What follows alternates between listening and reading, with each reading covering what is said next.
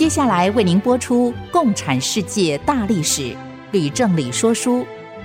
本节目由公众小额募款所得赞助。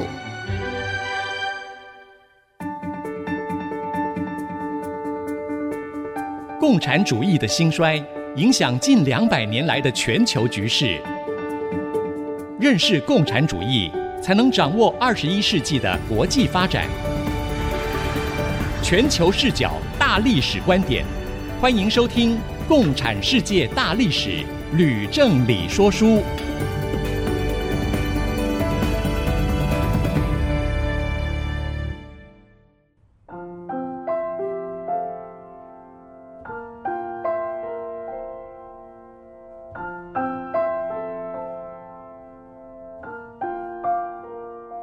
欢迎收听《共产世界大历史》吕正理说书的节目，我是徐凡。我是李正理。今天在节目当中跟听众朋友分享的主题是中共早期的武装革命以及德意日法西斯的飙起。老师，那我们今天讲的这个主题呢，听起来好像是两件事情呢，一件事情是发生在中国，那另外一件事情是发生在外国，是吗？是的，这两件事都很重要。从表面上看起来，虽然好像是没有什么关系。那其实是相关的。那从这两件事发生以后，已经事实上是为了后续的东西方历史的发展哈、啊，就铺好了道路。嗯，首先，中共如果没有在这个时候开始发起武装革命，后来就不会累积足够的力量和国民党对抗。那么其次呢，在西方，意大利、德国和日本，如果不是因为法西斯主义的兴起而迅速狂飙，就不会有第二次世界大战爆发。特别是日本法西斯主义狂飙之后，毫无理性地对中国展开侵略，使得蒋介石不得不要放下剿共，把主力用于对付入侵的日本军队。结果反而是让中共趁机做大，那这就失去了日本法西斯右派。原本反共的根本的目的。那么，老师要从哪一件开始说起呢？那在上一讲，我们不是说到蒋介石决定清共，在一九二七年四月十二号啊、呃，在上海大杀共产党人，又导致国民党内部发生宁汉分裂，由胡汉民主持南京政府，汪精卫主持武汉政府，但是仍然听命于苏联顾问吗？对。那我们就从这里开始继续讲。其实，在这之后不久，中共的内部也出现不同的意见，并且汪精卫也很快的就跟俄国顾问啊决裂了。嗯，诶，那是为什么呢？那不但中共内部有不同的意见，连汪精卫和俄国人也拆伙吗？那这就必须要从当年，也就是一九二七年。毛泽东所写的一份报告说起，嗯，那是什么样的报告？那么重要吗？毛泽东在当年的三月，曾经写了一篇报告，叫做《湖南农民运动考察报告》。嗯，那其中说，乡村的人口中可以分为贫农、中农、富农及地主啊四个阶级。嗯，那其中呢，贫农占了七成。又是最听共产党的话，所以要让贫农做革命的先锋，以打倒土豪劣绅呐。毛泽东有说啊，这是他的原话，这样说：农村革命是农民阶级推翻封建地主阶级的权力的革命。农民若不用极大的力量，绝不能推翻几千年根深蒂固的地主权力。嗯，直言之。每个农村都必须造成一个短期间的恐怖现象，若非如此，绝不能打倒绅权。绅就是绅士的绅，绅权。OK，那共产国际的新代表有一个印度籍的罗毅啊，嗯，完全支持毛的主张。哦，啊，于是，在四月底，中共召开五大的时候呢。就要求加速进行土地改革。嗯，当时陈独秀和鲍罗廷其实都反对，嗯哼，认为时机还没到呢。可是不得不要听命于罗毅啊这个新代表。嗯，那么土地改革的结果到底如何呢？老师？那你要知道啊，嗯，当时其实武汉政权各级的军官的家里面都拥有田产，嗯，那共产党却到他们的家乡去，组织党员带领贫农。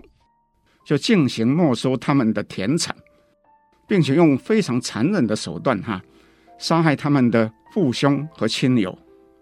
那你说这些军官会怎么样？那当然会反对了。所以啊，群情激愤呐，嗯，所以就发生很多次的兵变。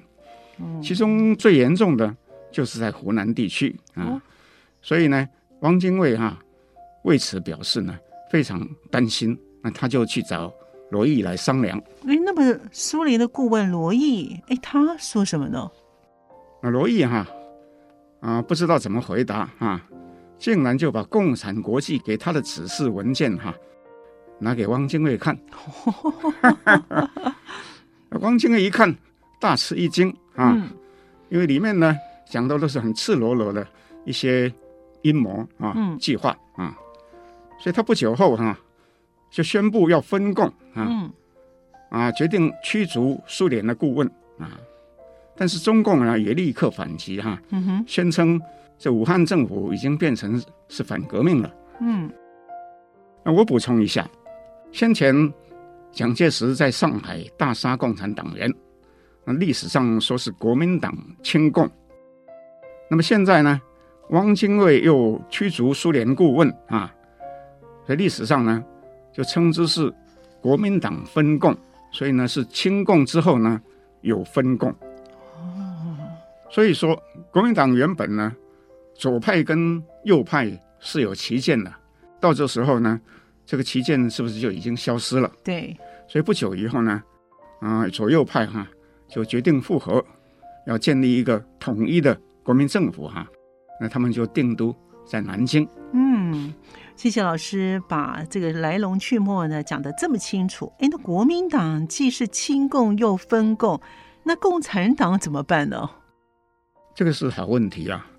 不过徐凡，你可能要站在史达林的角度哈，嗯、问他要怎么办。嗯，毕竟他是站在最后面那个人，是不是？那我很好奇，那史达林他要怎么办？那史达林自从孙中山决定联俄容共以后。他就每年拨巨款支持国民政府，嗯，嗯，那么连同后来创立黄埔军校跟建军的花费哈、啊，嗯，那投资的金额都是天文数字啊。不过他却被这个托洛斯基批评是路线的错误、啊、哦。结果史达林坚持他的既定政策，竟导致一九二七年四一二事件啊。嗯被国民党先下手为强啊！又经过一个月，如我们在前面第二十讲讲到，那英国宣布跟苏联断交，嗯，是吗？对。那所以呢，托洛斯基就有机会哈、啊、发难哈、啊，把两个人的恶斗哈挑到了最高点，并且继续到年底，嗯、是不是？我们那时候讲的很清楚。嗯。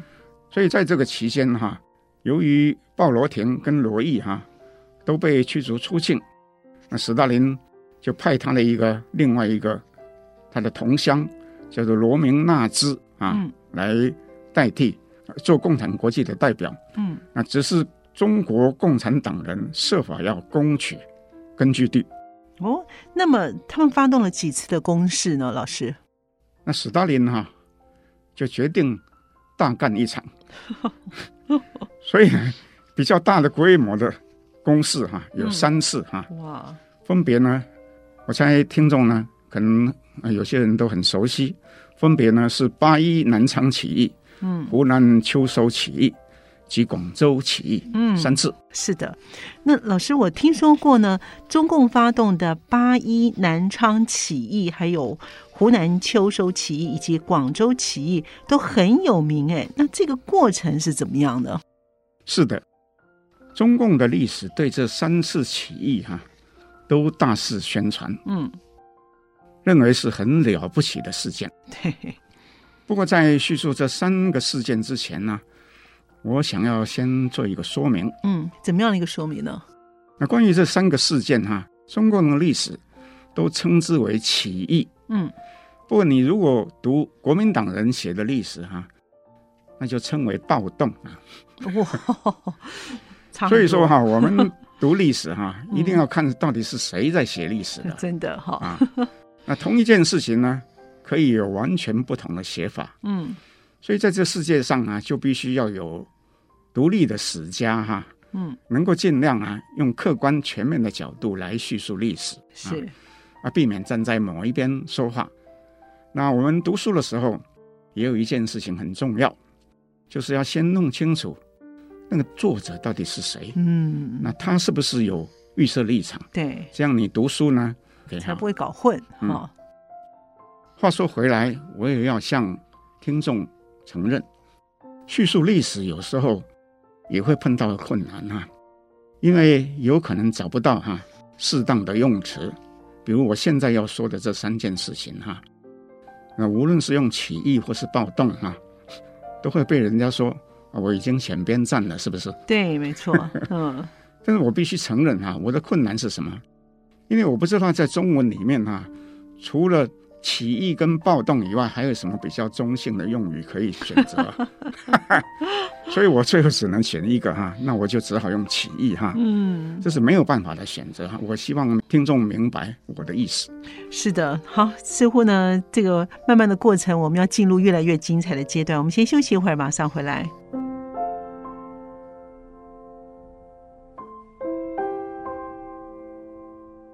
欢迎朋友们继续回到 IC 之音的《共产世界大历史吕正理说书》的节目。我们这个节目呢是在每个星期二的晚上八点到九点钟播出。另外呢，在星期六的下午十四点到十五点也会重播。老师，我们刚才呃讲到的就是中共他发起的一些的起义哦。您刚才说的意思我听清楚了。您写书跟说书呢，既不站在共产党的角度，也不站在国民党的角度，是吗？啊，是的，谢谢徐帆。这就是我讲，就是写书呢，说书呢，要比较中立客观的意思。嗯，那么现在就讲到这个三次的起义啊。那第一次是在一九二七年八月，周恩来、朱德跟叶挺等人奉令。就率领了两万人发起八一南昌起义，嗯，宣称要打倒土豪，进行土地重分配。不过这次起义三天就失败了，这么短，啊，就被迫退出。嗯，中共的历史上却认为这一次起义哈，它的意义非常的重大哦，因为这是共产党脱离国民党后自行打响的革命的第一枪。嗯。哎，那老师，您说南昌起义发生是在八月一号，所以中共后来八月一号是建军节，是吗？啊，是的，所以他说意义重大嘛。哦，原来是如此。嗯，不过这次失败以后啊，那罗明纳兹没有几天啊，就迫不及待的召开一次重要的会议，后来的历史上称为八七会议。嗯，他在。会议上批评陈独秀啊是右倾主义者啊，就把他的领导权拔掉啊，哦，改以长期在苏联留学的瞿秋白为新领导人哦。那么陈独秀为什么会被拔官呢？嗯，为什么呢？那主要呢就是因为他的民族意识太强啊，有一再的抗拒共产国际的命令，所以呢，罗明纳斯又要找人。为这个起义失败哈，找一个代罪的羔羊哈，所以就把所有的责任哈都推到他的身上，然后呢把他撤职。那陈独秀不是中共创党时候的总书记吗？怎么那么轻易的位置就会被拔掉呢？这是个好问题哈，徐凡。嗯，那由于中共革命哈在初期的时候可以说是由共产国际扶植的。是啊，所有的经费也都是由苏联出，嗯，所以你可以这样讲，说苏联顾问的权威啊是无上的哦。陈独秀根本是没有什么实权，嗯嗯，原来是如此。那我们接着讲，湖南秋收运动。是在南昌起义的时候，毛泽东就建议说，另外在湖南、江西的边界也发动一次秋收起义，并且获得了拨给军队跟武器。嗯，不过当他得知南昌起义大败之后，他根本就没有尽全力就带领他的部队哈、啊，嗯，退到江西西南的一个地方，叫做井冈山。嗯嗯，哈哈。事实上，毛泽东也没有照原来的计划哈、啊，去进攻长沙城。嗯，那所以说毛泽东是看见情势不妙了，所以选择保存实力吗？你可以这样子说啊，哦、或是说的难听一点啊。哦、但是呢，在另一方面。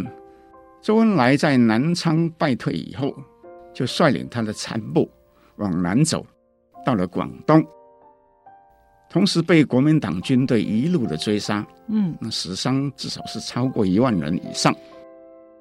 那么另外呢，也有叶挺、张太雷、叶剑英几个人哈、啊，在十二月的时候呢，发起广州起义哈、啊，嗯，那他们事实上有几天相当成功。一度呢，甚至成立了广州苏维埃政府，啊，或是叫做公社哈。嗯，这是中共在半年内哈发动的第三次暴动。嗯哼。可是当时呢，外国的政府哈都站在啊国民政府这一边。嗯。所以美国、英国、法国跟日本的舰队哈都奉命发炮，又派军队哈帮助国民党收复了广州。啊，有一个很重要的人物啊，张太雷就被杀了哈。那在后来被中共呢称为是个烈士。那其他呢部众也有几千个人被杀。哇那么，所以在这不久之后，国民政府就宣布跟苏联断交。那赵老师，您这么说，在三次的起义当中呢，中共所有的人都很努力要打仗，哎，结果呢损失惨重，只有毛泽东避重就轻，保存了实力。而罗明纳兹呢，对这件事情会有什么样的反应呢？罗明纳兹对于毛泽东在湖南秋收起义未尽全力就率部退入井冈山，是非常的不满。在当年哈。十一月召开的会议的时候，严厉的批判毛泽东，说他是军事投机啊，完全违背中央的策略，嗯，立刻撤除他的政治局候补委员的职位。那毛泽东怎么办？毛泽东事实上从上了井冈山以后，哈，就以此为根据地哦，在附近的各县各城乡打土豪，嗯，没收地主。富农的土地，那分配给贫农佃农。他要召开他所谓的万人大会啊，就强迫民众到场观看，当众以血腥恐怖的手法处死土豪。哎呦，嗯，他的目的是什么呢？他的目的正是要造成他先前有关农民报告里面所说的恐怖现象。所以毛泽东就建立了一片属于他自己的根据地了。正是哈，嗯，毛从小就爱读《水浒传》啊，我猜他到了井冈山，必定是想象自己就像《水浒传》里面的好汉落草为寇哈。但我也必须说，梁山伯好汉哈。是没有一个人像毛那样的凶残，那样的恐怖。是，那后来呢？那后来，朱德跟陈毅，还有彭德怀这几个人啊，因为没有地方可去哈、啊，对，那他们就率领所属哈，就先后到了井冈山跟毛泽东会合。嗯，所以井冈山在后来哈、啊。被称为中共建立的第一个农村革命的根据地。哇，果然越来越像梁山伯的聚义了哈。是啊，也因为如此，史达林开始注意到哦，啊、嗯，这个毛泽东虽然不太听话，嗯、又常常自作主张，嗯，却很可能是一个能成事的人。你注意哦，能成事的人，这是史达林讲的哦。哦，所以史达林已经注意到毛泽东了。那么接着呢，又会发生什么样的事呢？越来越精彩了。过了半年，也就是在一九二八年六月，嗯，中共决定在莫斯科召开第六次代表大会。代表大会，嗯，那党内的要人除了少数几个，像陈独秀啊，他拒绝到苏联开会。那毛泽东跟朱德留守在井冈山以外，哈，一共有一百四十二名代表参加这个会议。哦，毛泽东虽然没有参加会议，仍然被选为二十三名中央委员会的委员之一。嗯，这对。毛而言，当然是很重要的一件事情。你注意吗？原先他候补委员被撤销，对，现在变成正式的中央委员会委员制。哎，那为什么中共的六大会选择在莫斯科举行呢？这是个好问题啊！中共之所以选择在莫斯科召开六大，嗯，最主要的是因为新晋哈。受到很多重创，嗯啊，很多人都希望能够跟共产国际哈、啊、直接接触，能够获得指导跟支持。嗯，那史达林跟布哈林当时也已经彻底击败了托洛斯基啊，布哈林又取代了季诺维尔夫担任共产国际的主席。嗯，所以呢，布哈林就应邀在中共六大会议当中发表演讲。他的讲题是“中国革命与中国共产党的任务”。那史达林也接见与会的代表，啊，指示他们要尽速重建红军。所以史达林是明白表示要继续支持中共，是吗，老师？那是当然。不过对毛泽东而言，史达林的指示，他的意义就是他可以走出井冈山，向外。继续扩张。嗯，毛因此在一九二九年起，就和朱德率兵前往福建，攻克了汀州啊，建立另外一个根据地，叫做明溪根据地。嗯，又因大打土豪，获得了大批粮食补给，士气大振。不过呢，在朱毛两个人率部离开井冈山之后，国民党的军队就攻占了井冈山，所以两个人已经回不去了。哦，哇，这个故事真的非常的精彩。不过呢，我们先在这边休息一会儿，马上回来。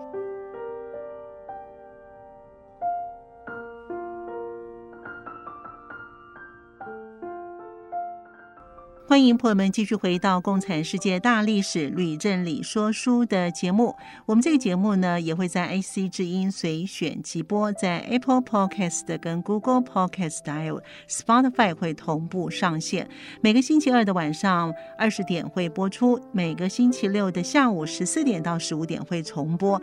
老师，我们刚才讲到了中共三次的起义之后呢，都失败了，但是呢，史达林却还是支持中共的革命。那后来呢？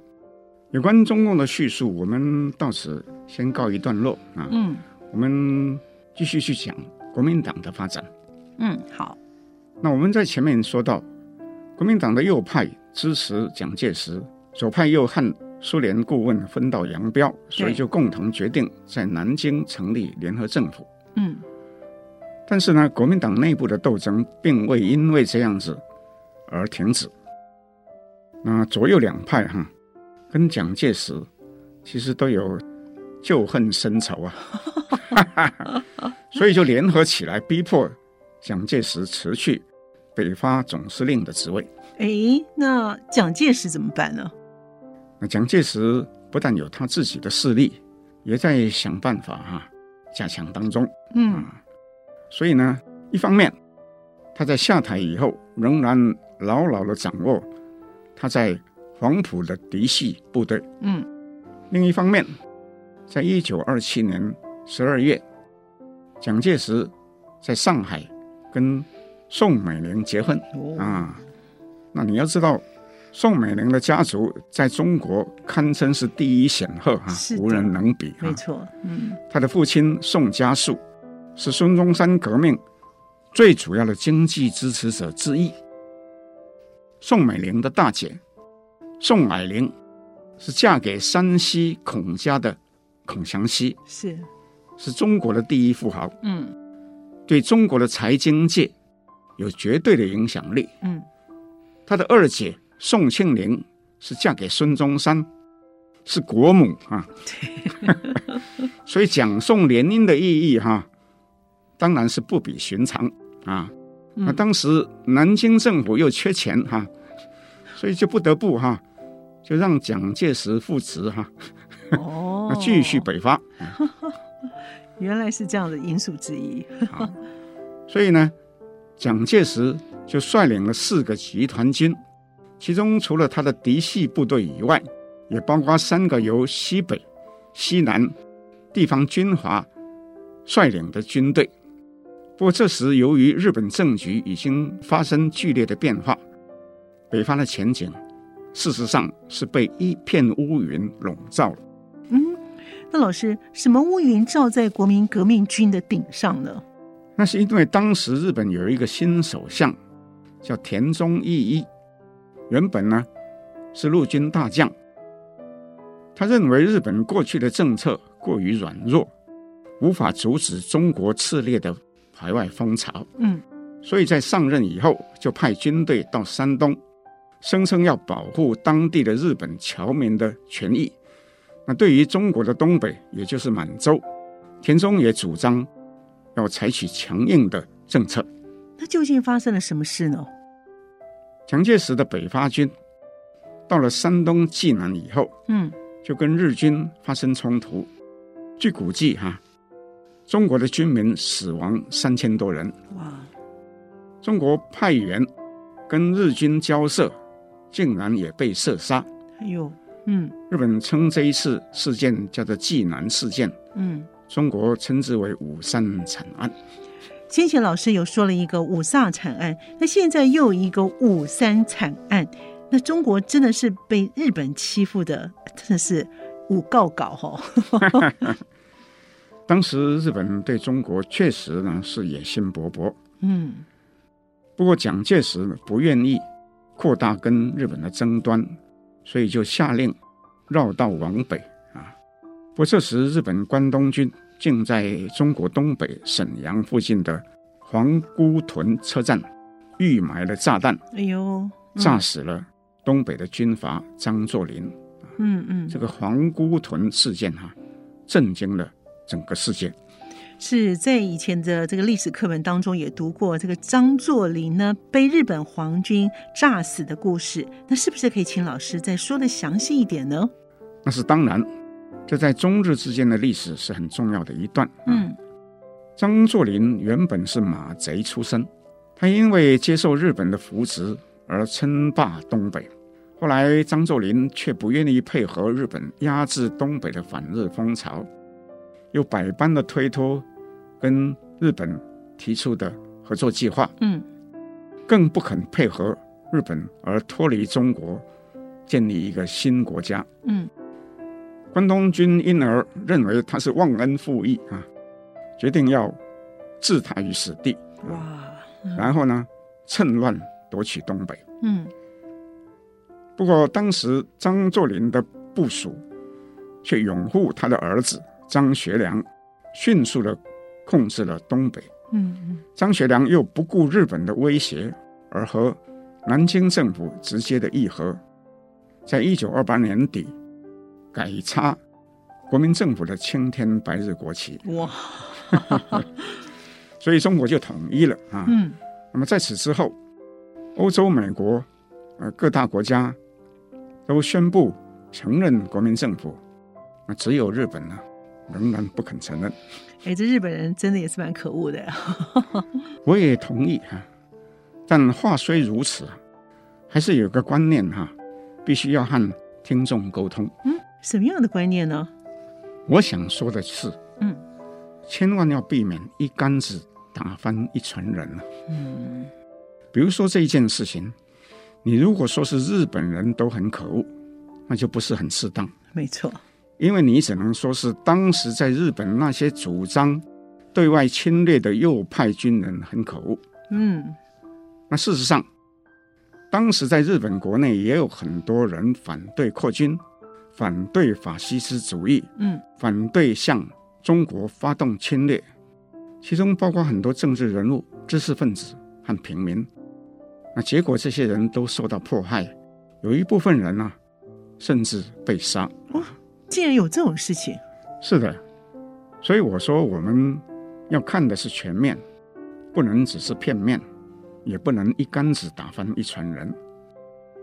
事实上，当时日本的问题是皇道派军人掌权，啊，军国主义飙起，跟意大利、德国滋长的法西斯主义呢，又互相刺激啊。而飙起，所以我们必须呢，对于法西斯主义、军国主义究竟是怎么样标起哈，在这里为听众做一个有系统的叙述跟分析。嗯，经过老师这样子解析之后呢，哎，我们比较清楚这个概括了。那么可以请老师呢，再跟我们听众朋友继续的说明法西斯主义究竟是怎么来的呢？好的，第二次世界大战。可以说是三个法西斯主义国家，就是意大利、德国跟日本，对其他的国家发起的战争。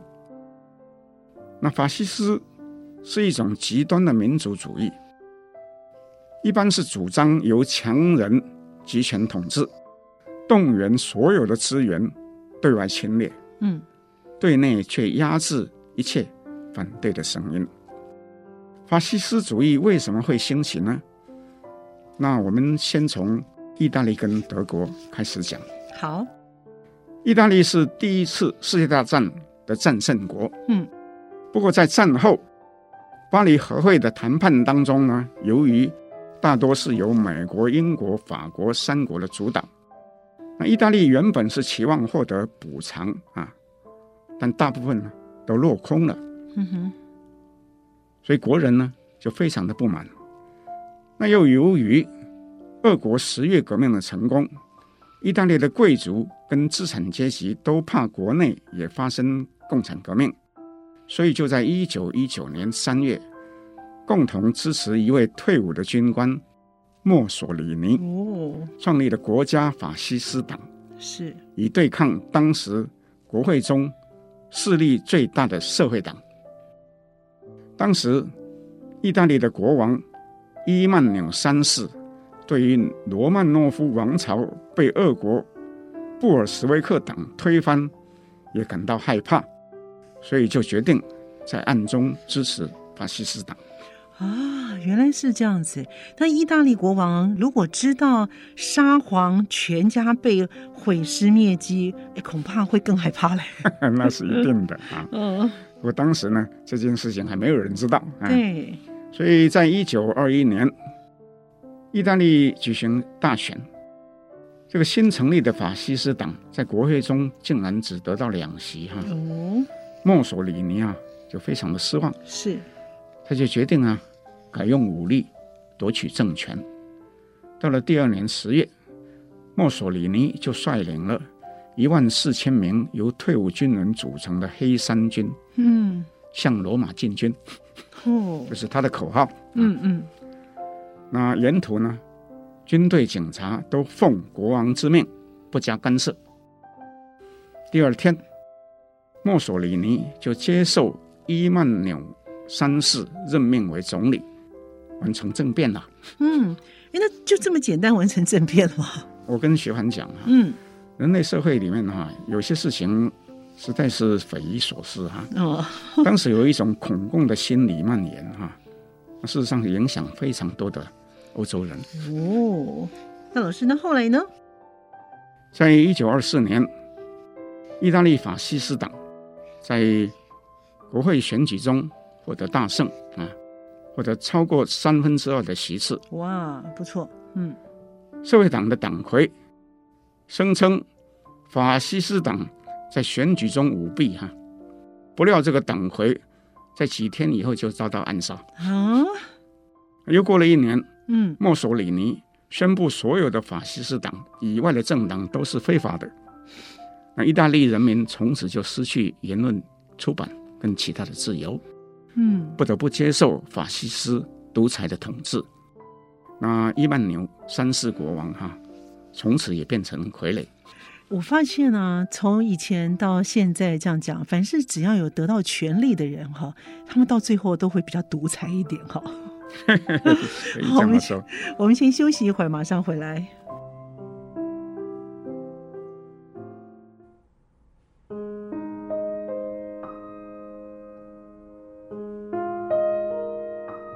欢迎朋友们继续回到《共产世界大历史吕振理说书》的节目。老师，请问德国的法西斯主义又是怎么样标起的呢？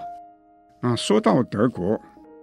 当然是要从希特勒开始说起。哦，嗯，没错，希特勒呢，究竟是怎么样的一个人呢？又是怎么样崛起的呢？老师，我敢说哈，你如果问德国人希特勒为什么会崛起，他们恐怕也不能说得很清楚啊。哦，因为那发生的又突然又莫名其妙，又莫名其妙。德国法西斯主义的领袖希特勒。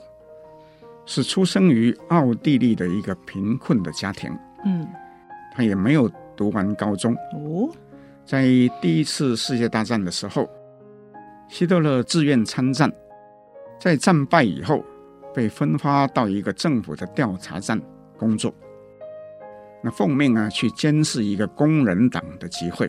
嗯，希特勒却因为不满一名分离运动者的发言。就站起来痛斥那个人是中了犹太人的毒，嗯，企图分裂德国。希特勒的即席演讲震惊在座所有的人，因此就获得德国工人党邀请入党。希特勒就欣然加入，结果呢，竟在两年以后就被选为党魁啊！德国工人党。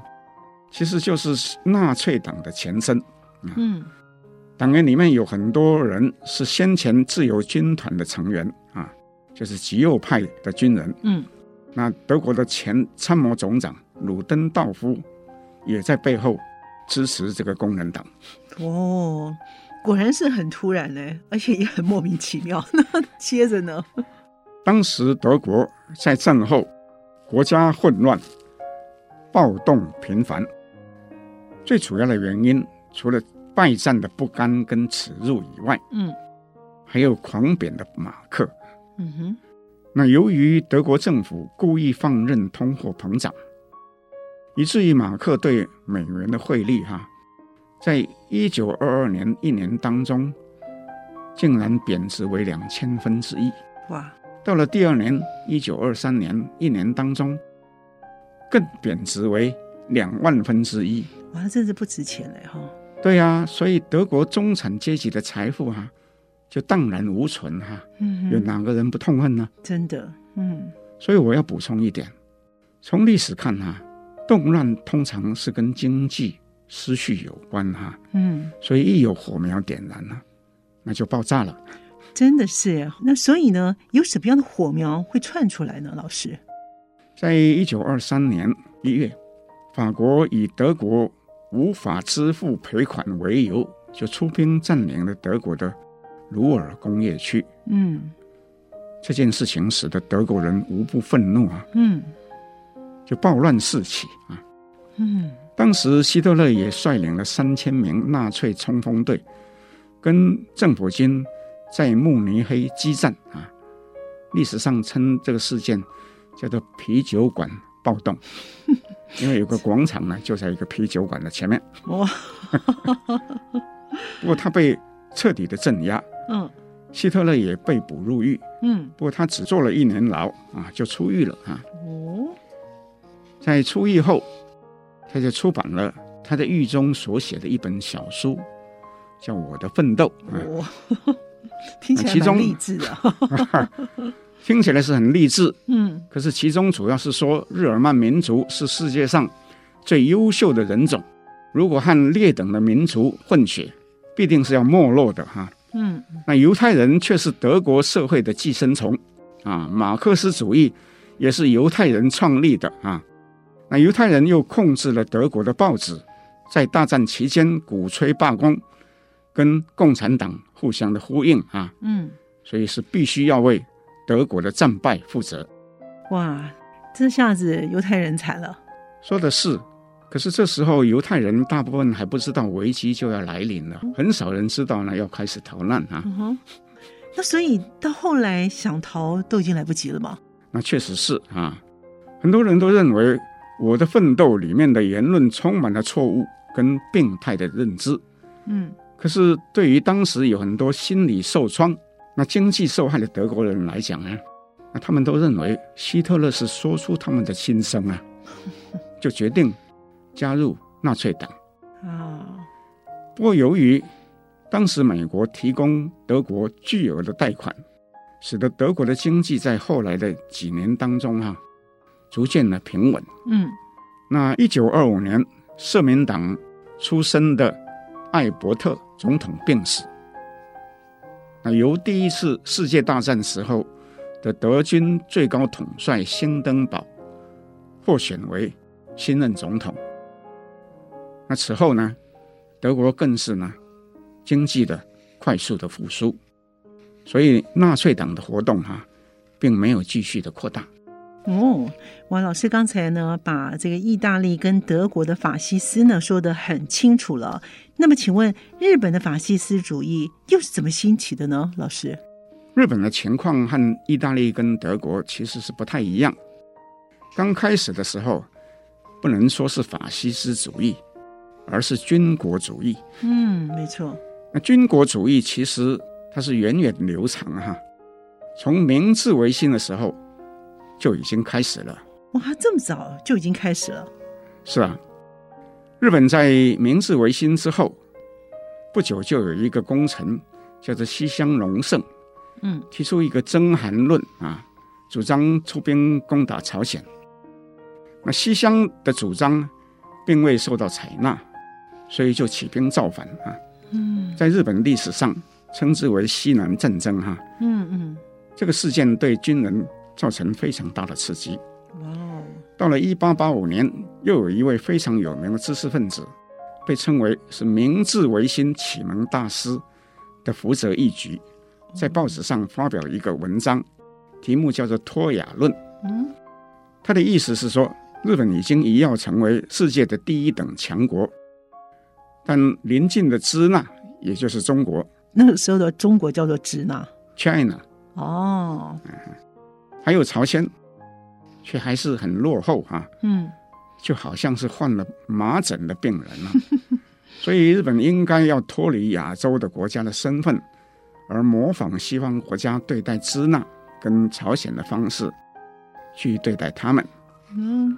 所以呢，真韩论跟脱亚论是赤裸裸的主张对外侵略哈、啊，对后来的日本军人影响非常的大。嗯，那么日本在甲午战争、日俄战争两次战争分别击败清朝跟俄国以后哈、啊，那军部哈、啊、更是不可一世，他们的野心就更大了。哦，原来是他们就是有这样子的一个过程，所以呢，让我们感觉日本的野心很大。